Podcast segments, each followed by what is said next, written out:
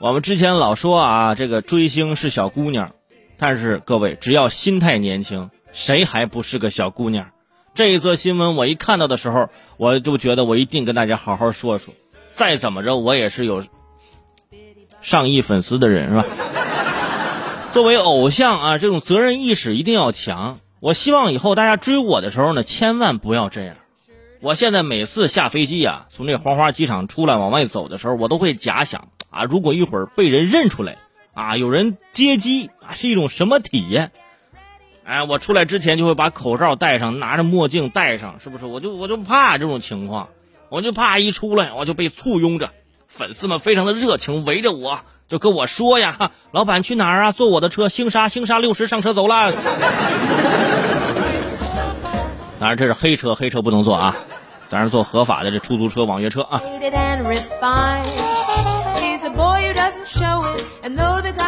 就有的时候。真的很难理解，说为什么追星会那么那么的疯狂。直到看了这位老人啊，去去看这个自己喜欢的这个演员呢，我突然之间呢又有那么一点理解了。我又没有觉得是怎么样了，就像刚刚我们节目中一开始说的刷短视频这事儿似的。说这老年人喜欢刷短视频呢，你倒觉得哎呀，这个倒也那样，就无可厚非，是不是？平常也没什么太多事儿了，是吧？如果说年轻人天天刷短视频，这个。年轻人天天在这追星啊，我就觉得就有点耽误时间。那老年人平常没什么事儿，就是我我喜欢的，我想去看看呢，对吧？在身体条件允许的情况下，而且在有钱的情况下，我觉得倒也还可以啊。但是也是要注意啊，不要影响这个社会秩序，是吧？当然了，也不会像年轻人那么那么狂热，是吧？在这跳着高的啊，我是某某某，我爱你，也不会。老年人的追星呢，就是比较沉着冷静，是吧？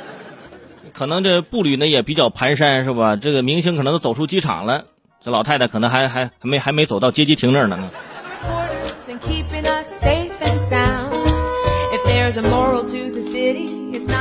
我当时看到这条新闻，其实我也在想啊，因为我平常做节目这么多年，也有很多这个上了年纪的一些听众朋友。之前我在节目中也跟大家分享过一个事儿，能让我非常的感动。一位七十八岁的老奶奶。就是在早上啊，倒了三趟公交车，就是在我上节目之前，大概是七点四十多赶到了我们单位门口啊。因为是前一天我做节目的时候呢，就有点咳嗽，他就听出来我那嗓子不太好，他就是倒了三趟公交车啊，一大早给我送来什么？给我送来了一包胖大海，就是让我希望泡水喝一喝。就是做节目这么多年啊，有的时候觉得哎很累，有时候觉得很烦。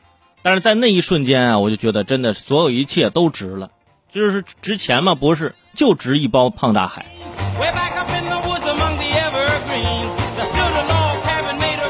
有听众一听，呵，就一包胖大海就可以这样了。行，我明天我们给你送一箱胖大。别别别，我就是举个例子，就是类比那么一下啊，不是说非得就是非得是胖大海，是不是？